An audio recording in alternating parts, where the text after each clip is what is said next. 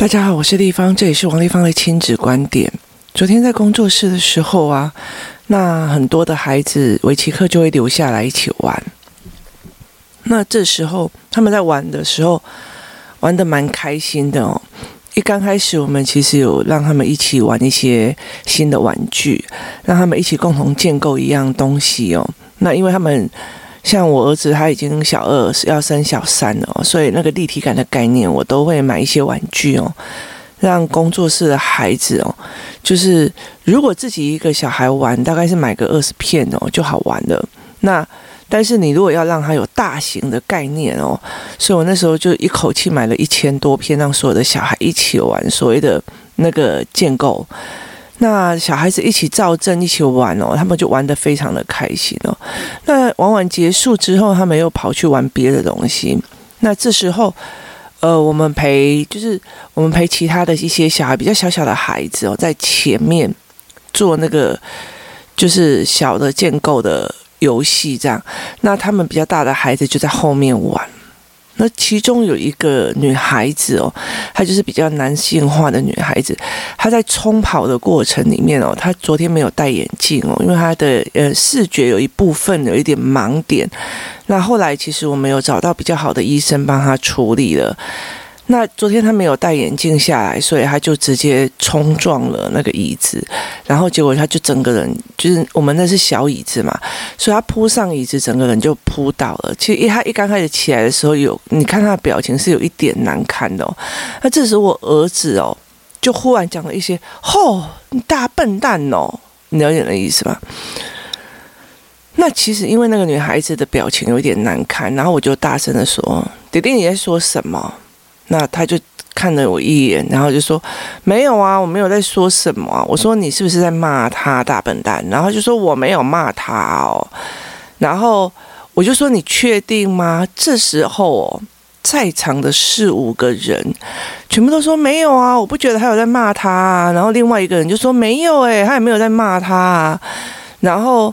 我就说，我记得你说大笨蛋呢、他说，然后他就说没有啊，我是说大黑笨蛋啦、啊。然后你知道他，你明明知道他在强词夺理这样子。那其实我觉得有趣的是，他的这一群朋友们哦，你知道就开始在帮他收，你知道吗？你就可以感觉出来是像很多，例如说，你的老公明明都在你旁边，然后。你故意用你的电话打给他周边的所有朋友，尤其是酒伴，说：“哎，请问一下哦，我老公有没有在你旁边啊？哎，他跟我讲要回家都没有，他说跟你去喝酒，他到底有没有跟你去喝酒啊？我跟你讲哦，大部分的男生会帮自己的男性朋友，尤其喝酒伴说：有啊有啊有啊，我们刚刚一起喝酒啊，哎呀，不用担心了。然后过没多久，你的老公的电话就会响起来说：哎，你老婆在找你，赶快回去，我刚刚已经帮你撑着点了。”那其实我觉得他们男生之间都会有这样子的默契的存在，他们就会互相帮对方讲话，然后互相帮对方说这些事情哦。那其实我觉得在那整个过程对我来讲非常的有趣哦。那最好玩的是这个跌倒受伤的女生哦，我就直接问她说：“你觉得弟弟有没有在骂你这样子？”我说：“他有没有在骂你大笨蛋这样子？”他。就很义正言辞的说：“丽芳姨，我不觉得他在骂我，他没有骂我。”然后我忽然就讲了一句话说：“OK，如果你们大家都觉得他没有开口骂人，那我就当做他自己在叫自己了。”你知道这时候啊，所有的孩子哦，大部分孩子就开始大笑哦。其实因为在呃思考课的时候，我们有大概就是文本在转弯的概念里面，我们有时候会。提供一些文本，让他们转一个方向思考，所以他们马上就可以意会到，说我讲这一句话，意思就是说他的名字叫笨蛋哦。那那大家就哄堂大笑这样子哦。在这整个过程里面哦，我觉得你知道吗？其实我意识到这一群孩子哦，他们已经养成一种生命共同体的概念哦，他们会互相帮忙，他们会互相。Cover 那些所谓的难堪，然后他们会一起帮助对方哦。那曾经有一个妈妈问过我一次，为什么她的孩子只要去出去任何地方看到别人有什么，他就想要买哦，因为他觉得借了以后我还不是要还哦，他想要自己拥有，就算是用努力存折自己赚钱去买这件事情都 OK，所以他非常非常的拼命哦。那我就会跟他讲一件事情哦，我说我在工作室里面，因为我的教案跟教材就是会比较特别的哦，所以。很多时候，呃，我们会有从香港一起进的教材，然后我们会有从呃韩国一起进过来的教材哦。那因为我的教材，我看中的教材其实不是在教你什么一个概念哦，它其实在教你一个逻辑式的，或者是一个在你的脑海里面，你读这个东西比较容易成像。那其实挑教材，其实对我们来讲，挑到好的教材，以在台湾为止，台湾大部分的课文或者是文本哦，几乎都是知识性的灌输的时候，它不是一个思维逻辑式的建立哦，然后它也没有阅读判别的一个能力，所以其实对我们来讲会比较辛苦一点。所以我们只要是看到世界各国有好的，然后概念对的，我们就会机构出回来。那你知道吗？这越来越。越来越难买哦，因为你看香港的状况哦。如果说我们要去买香港的书，其实它很难哦，因为香港现在大部分，以前我那时候去冲香港书展的时候，是我那时候我记得很清楚，我就住在那个香港书展的展览场楼上哦，也就是所谓的凯悦饭店。那我们去那边，然后我们要进去，那我们可以用外国人的方式进去哦，所以其实我们可以免排队。那你看到他们在排书展是那时候第我第一次去，真的有点被震撼到。他们排成四排哦，那个那个人龙哦，真的是非常可怕的长哦。你都会觉得是离离台湾来讲，你就会觉得说，好像是从新义区已经排到三重去了。那这样子的人龙哦，这样蜿蜒在那个每一个步道上是非常非常可怕的。那我当然第二次去的时候。呃，那时候已经有那个抗议事件哦。其实我那时候去的时候真的是非常非常害怕，而且我们当天去，当天回来，那个人就已经不见了。他整个产业的状况非常非常的惨，然后包括他的自由度，然后还有我觉得更重要的一件事情哦。我当初很喜欢香港的教材的一部分，是因为。呃，香港有用语文学的部分哦，在教，因为香港，因为英国人在统治香港的时候，他想要让他们学中文哦，那他就会用中文的语言的陈述的语文学的方式在教哦，他并不是一个所谓的我要你赏析爱中华文化的这种概念，或者是一个赏析的概念列。圈字千词的概念，它真的是一个文本的分析跟理解。但是你现在也要看，因为几乎现在所有的呃书跟东西都已经变成比较比较中国式的，不太英国人留下的那一区，大部分都已经越来越少了。那那我们从香港扛回来的书，或者是我们从香港寄回来的书，香港书超级宇宙无敌贵。我最近才买了一套数学教材哦。他从一年级到四年级，薄薄的一本哦，就花了我九千多块钱哦。那我们那么贵的拿回来那些书哦，那去思维那些所有的概念的时候，我就会觉得非常有趣的一点哦，就在于是说，呃，我们做了这件事情，然后买了这些书，那我们会给谁？那很多工作室的妈妈就会跟我讲说：“诶，我的汉字五百已经没有要用了，我的什么什么已经没有要用了。那你觉得我应该给谁？你听得懂意思吗？他的他的语言是我应该给谁？这么贵的一套教材，每一个都每一个都很贵的教材，但是他们觉得，诶，我的小孩已经到了国二、国小二年级了，那幼儿这个时候的我应该给谁哦？那他们觉得应该给他们呃熟悉或认识或怎么样的。”所以在工作室里面有一个很重要的观念，我那天就跟他讲说：你们既然会，我应该给谁，或者是我给谁哦？你们要了解一件事情哦。如果在工作室的孩子哦，这个男生会不会认为我跟你们是一群的？例如说，我跟这一群妈妈一群的，那我就说：哎，我的小孩那个一年级的课本已经不用了哈。那呃，谁谁谁，你们还是一年级，那就拿过去。那或者是我会跟某某讲说，哎，你先买哦，那等到你们不要用了再先给我，好不好？那我们会做这样的交易的原因在于是什么？原因在于我们这一群人够熟，然后我认定你跟我够熟，而且不是说我认定你我熟，我跟你很熟，但是你认定我没有跟我那么的熟哦，那。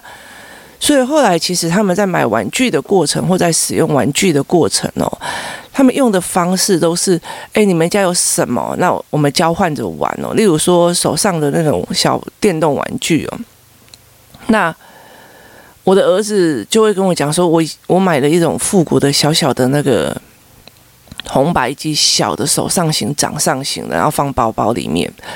那别的孩子有别的孩子的玩具这样子，然后他们就会觉得，那你买 A，你你跟你妈妈用努力存折去争取 A，那我跟我妈妈去努力存折争取 B，那你买 C，然后我们交换完好吗？他们已经呈现了一种就是资源共享哦，那个东西就是类似在。像家人一样，家人有一些东西是共享，有一些东西是分开的，但是他们都知道那是谁的，而且我觉得不需要重复买的那种概念哦。那所以你的孩子有没有这样子的团体陪他去练这一块哦？不是别人有我就一定要有或怎么样，因为其实在有很多的概念里面哦，其实有很多的父母他会跟我说，别人有他没有，或者是例如说以国中生来讲哦。他们一起在打一个电动玩具的时候，他一起在打一个电动玩具的时候，他们需要有伙伴。那有些妈妈的论点会觉得说，如果他们都在打线上游戏，我儿子没有打，他难道不会觉得被排挤吗？就是这种概念哦，影响到很多的人这样子。那工作室里面有一群的孩子，他们已经养成了我们资源互相的习惯与概念，而且他们会互相协商哦。那我就尽量不要有自己介入。那为什么会养成这样？因为妈妈们也是互相协商哦，互相协商去做这件事情。所以其实他们很习惯，这是一个资源共享的一个概念哦。那他们我又觉得不应该是我尽有啊，所以我常常会跟他们讲说。A 在某一个能力上很强，例如说篮球很强；B 在围棋上篮球很强。那你们都是一个资源共享，就是互相激励一个往前往上的正能量哦。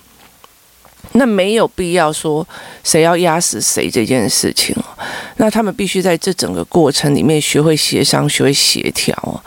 所以，其实在这整个过程里面。大部分的父母其实是没有这样子的团体跟能力的哦。我的意思是在于是说，如果是一般的孩子们，他们大量的在所谓的呃那个活动与才艺班交流，就是跑来跑去的过程里面哦，他们没有办法跟一群人形塑一种长期而自然的自由的关系哦。也意思就是说，其实。其实以别人来讲，说一堂课一个小时五百块，在台北是一个很 common sense 的东西。但是就是一个小时你就要走了。那工作室是真的是让小孩一直玩，一直玩，一直玩，一直玩，然后游戏也让他们一直玩哦。那其实有很大的一个部分是在形塑他们互相。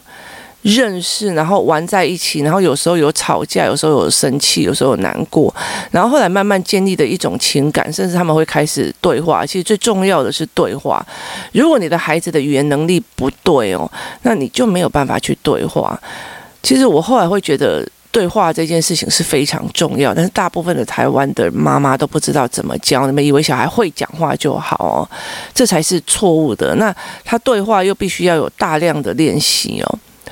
所以，我在这整个过程里面，我会让他们孩子这样尽量玩哦。可是有些妈妈，她会把工作室当成是一种另类的文，呃，就是才艺中心哦，就是这样学了好了走了。那事实上。不能是这个样子，因为你的孩子哦，越能够自在。例如说，我今天跟你借一样东西，我很害怕，我不敢借哦。然后后来到时候，我感觉跟你越来越熟了，我感觉我们常常照面哦，所以很熟了，我就会开口。那开口之后，开口之后，我借影的第一次的时候，我就会自信心增长了嘛，吼。那第二次。我又戒瘾了第二次的时候，我又自信心。接下来，我觉得开口这件事情对我来讲就已经不是一个难了嘛。那他就会觉得，呃，这很重要，很简单嘛。那如果这个附近如果又有一个妈妈会跟事情讲说，呃，被对方拒绝了，那别人啊，人家就不想见你，你又怎样啊？然后意思就是，人家不想见你是你的问题哦，而是哦。他不想借你的原因，是因为他也正想玩，这是他的新玩具，还是他讨厌你这个人？然后说，哦，他是正想玩，或者是这是他的刚拿到的新玩具，所以他不想借人是很正常的。那他下一次就会觉得说。我等他玩到新玩具，我等他玩到一定的程度，你再去借。我借到的可能性比较大。那你是不是又有观察跟判别？而这是观察跟判别是这个小孩要在那边玩到一定的想要翻身去玩别的东西的时候，你借比较有可能嘛？所以在这整个过程里面，就是时间跟下去陪他磨啊。那他不是一个呃上课来下课走的概念哦，他也不是觉得。你一定要去那边学到什么？有很多东西是人在经验中跟人际互动里面去学到的哦。那如果这个孩子哦，他常常来，他之前就跟我讲，后来跟我讲说，我最近都没有跟他们玩在一起，所以他们就已经变一群了。对方有没有？那其实你可以去啊，就是你可以去跟他玩，那你也可以。越来越熟，那你就常来就好了嘛。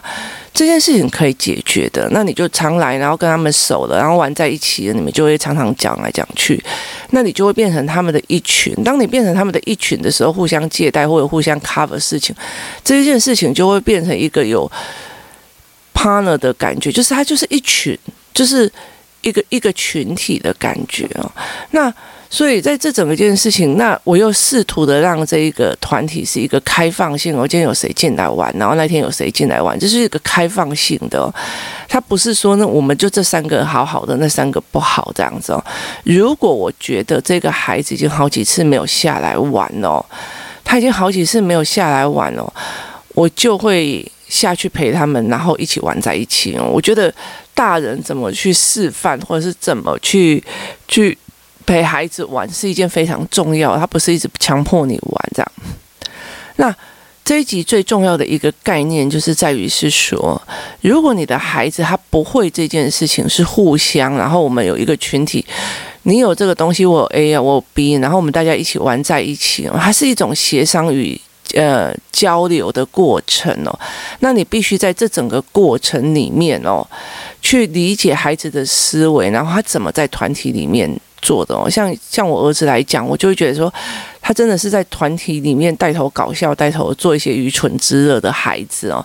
但是我也知道他在这个里面人缘很好。那我后来我曾经处理的一件事情哦，这件事情其实我后来处理的蛮久，也不是说久，因为我一刚开始没有去处理这一块的时候啊。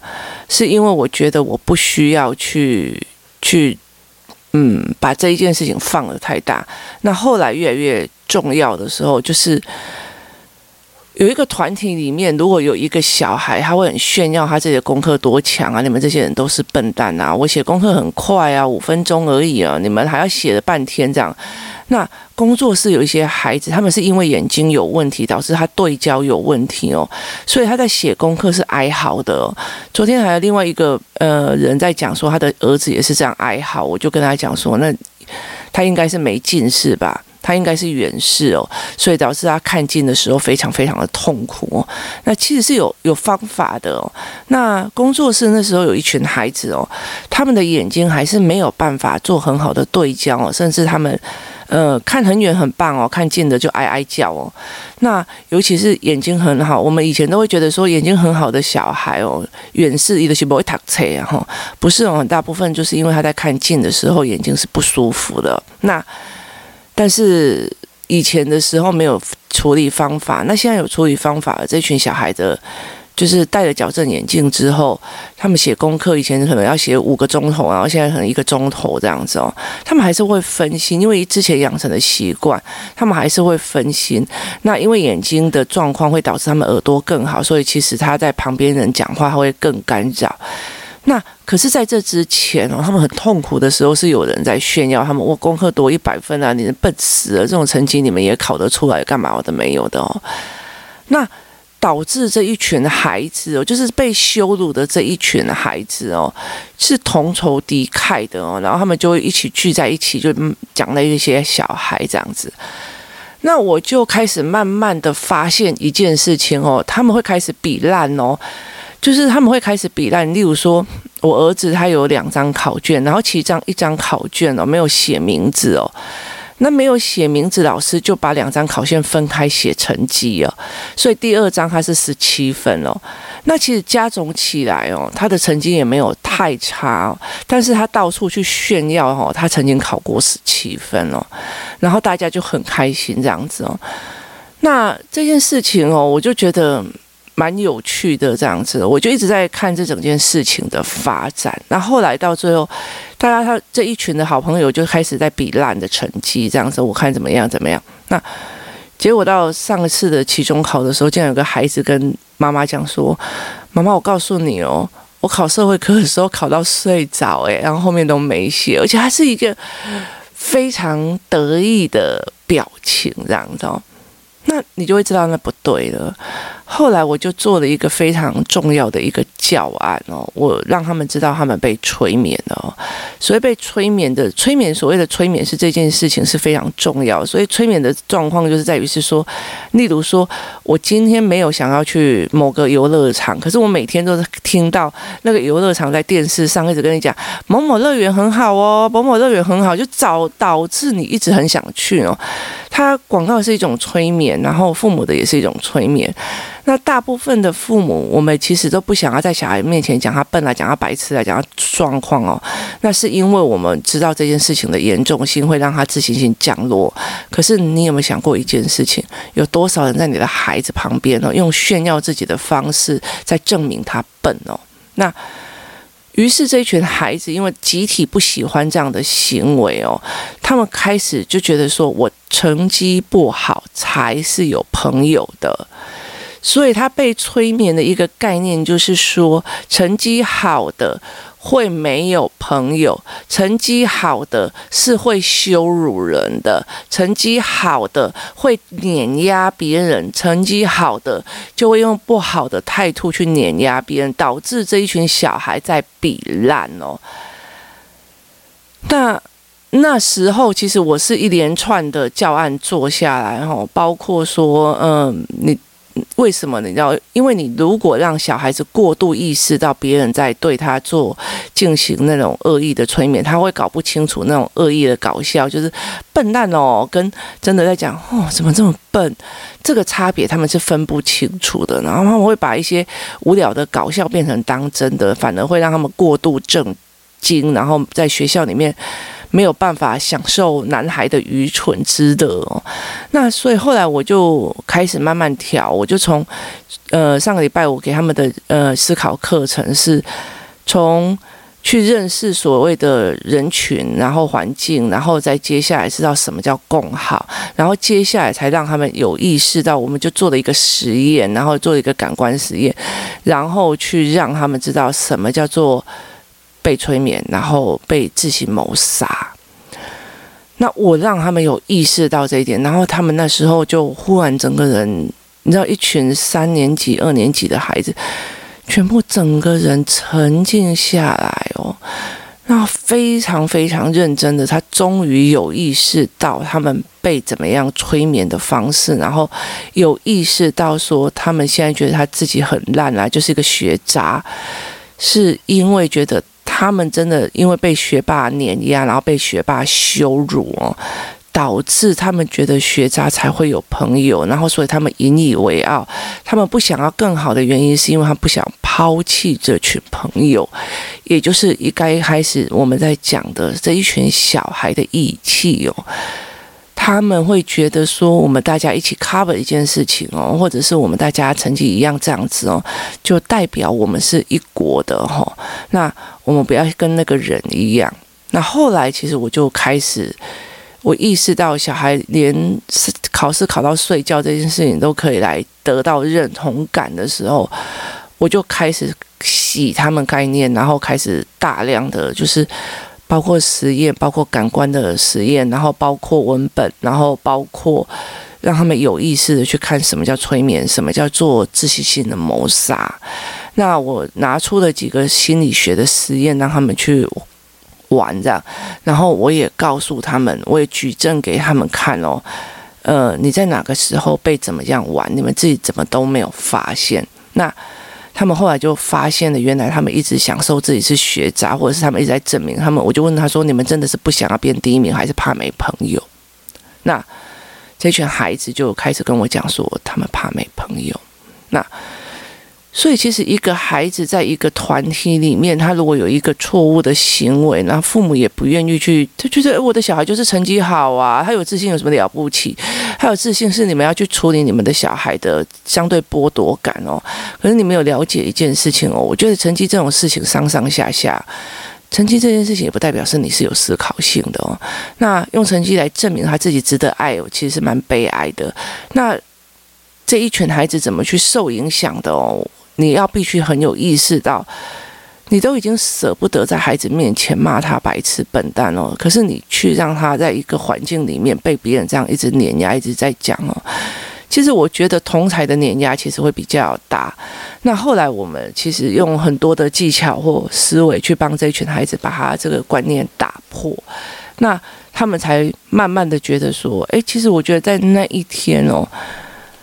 我上礼拜做这个教案那一天晚上哦，那我们去上课的时候，我真心觉得那一天我儿子在吹笛子的过程里面，我常常会听我儿子的笛音哦，就是他音乐的过程，或者是我女儿的音乐来去判断哦，他今天的心情哦。那因为我引导他们的呃状况，不是在于是你今天弹对、吹对、吹错。而是我会让他们用音感跟音色的方式来吹奏，所以我那天就发现了我儿子的笛吹笛子的那个音色，真是从来没有的美哦！它是一种整个人放松，然后整个人终于知道他并不是一个学渣，他只是被人家这样讲哦，然后导致于。导致他自己觉得他就是学渣，也意思就是说，他把自己做了一个挡墙，然后自己是误认自己是学渣这个部分。那他终于整个人是松软在这学习的部分上。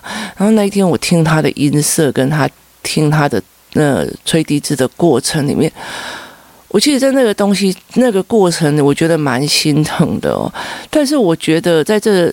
呃，在这整件事件当中，我非常非常感谢有这样的机会，让我的孩子们，他们可以去理解这件事情，然后并且从中得到的一个思维跟一个整理哦。你可以因为得到认同哦，为了得到大家的认同去做一些事情，可是那件事情你要知道，你是不是落入了别人的陷阱哦？那他们有时候为了要证明大家一起集体是烂的或干嘛，那。现在慢慢的，他们开始不要这样做了。他们有时候开始会互相教对方哦，那互相去做很多事情哦。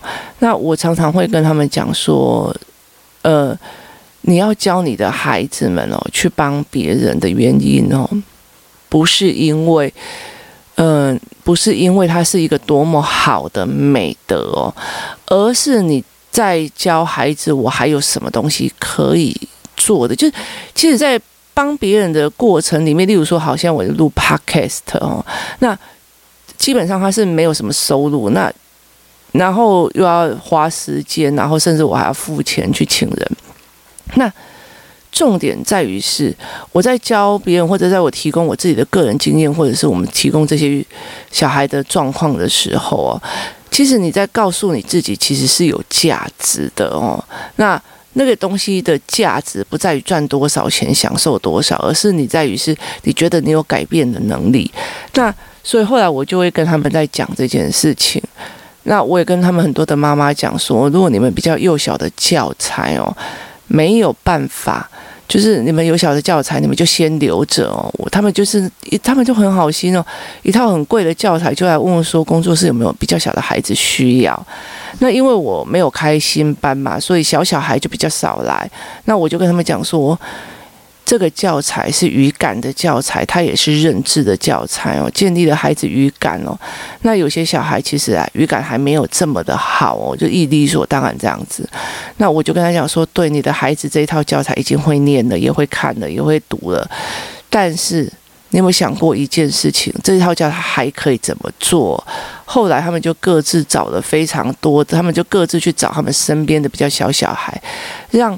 他自己的孩子去教别人的孩子哦，就是小孩自己也可以练习，然后也可以做思维整理，然后他也有办法去帮下一个孩子，然后让他们用教导的，就是你一直被教被攻下来，他给跟你去教导别人的是两回事哦。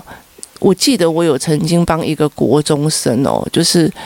在讲这样子，就是妈妈会一直跟我讲他读，一直跟我讲他练习，一直跟我讲他做什么事哦。那后来其实非常非常重要的一件事情是，你一直跟我讲人家这件事情是不 OK 的哦。那我就跟他们讲说，你一起去求人家，一起去拜托人家，那你有没有想过，你妈妈是怎么叫你读书的？这件事情好玩吗？不好玩。所以，当你换一个角度，变成一个领导者的时候，或者变成一个教师的时候，这些孩子的感官会不一样，思维模式也会不一样哦，那才有办法去改变这种比较大的孩子。那所以对我来讲哦，孩子们他们会有一群共同的团体哦，那不是应该是他们自己建立的，在工作室有很多的。嗯，小孩哦，他会觉得说，因为工作室没有，后来没有收小小孩嘛，他们就会觉得说，哦，不对哦，这一群是哥哥的朋友，我自己是没有朋友的。那，你了解那意思吗？就是你真心觉得你的孩子在学校之外是真的有朋友吗？其实，在学校之内，那个也不是真的朋友。那。为什么会这样子讲呢？其实大部分如果要露营，我揪一团出去露营哦，说穿的就是你们揪的是大人哦，不是小孩揪小孩哦。那有时候小孩的朋友们哦，其实是因为他可能是同学或同个安亲班、同一个什么或亲戚哦，他们并不是在一个建一个一个团体里面。例如说，我用因为一群朋友，然后建立了。自己的友情哦，他们大部分都是父母的交际应酬里面带上他，所以他们的练习的过程，或者是他们在判断事情的过程，并不是那样子的问哦。那慢慢的在看到这一群孩子怎么互相激励，然后怎么互相。Cover 过错，什么互相帮自对方找借口哦？其实在这整个过程里面是非常有趣的。我常常在讲说，如果在这一群孩子国小的时候，都已经把老男人哦跟小孩。国中生无聊的那一套全部都玩完了。他上国中在这看同学，应该会觉得真的是幼稚到了一个极点哦。跟我女儿是一样的，我女儿都跟我讲说，他们班的同学，尤其是那一群男生哦，比工作室的孩子还不如我，就是真的很幼稚哦。为什么？因为在那个时候，其实，嗯，你已经开始更更大了，然后你可以开始更搞笑了，然后其实大人拿你没办法哦。那。可是对我女儿来讲，她会觉得说，这些事情我们全都玩过，因为你考虑什么，你没有考虑什么，这个这个才是最好玩的。你的孩子有没有自己的团体？那他的他们的团体又产生了什么样的质变或非质变？他从中又学到了什么？那大人有没有自己的团体？你们团体的嗯相处模式又是什么？是思维性的分享，还是只是玩在一起的玩咖？这件事情值得你去思维，也值得你去思维看看，说你们到底是想要怎么样的过程哦？毕竟我们这一群大人都已经是，例如说玩开了或玩够了，那后来才选择说，我可能待在家里比较好哦。但是孩子不是，孩子不是，他不。他才六岁，或者是他才七岁，他真的不需要跟一个三十几岁、四十几岁的人一起过日子，过四十几岁的日子，这才是一个最重要的。他们必须在团体里面去练，然后甚至他们一起在约赌博性的游戏啊，或者是电玩的时候，他们可以建立一种共同教育的东西哦。包括电玩这件事情也是一样哦，他们会互相来讲说电玩里面怎么样怎么样，或什么叫沉迷哦。我们其实在很早很早的。时候就已经带他们在看了哦，那你们有没有办法有这样子的状况陪孩子自己思考？那你们也可以自己思考，孩子们在哪个时候或者哪个地方可以养成这样所谓的正常的人际关系，而不是我的小孩就算被打的话，来互相追捧这件事情。那今天提供大家不一样的思考，这是王丽芳的个人观点，也是我们工作室的趣事。那谢谢大家收听，我们明天见。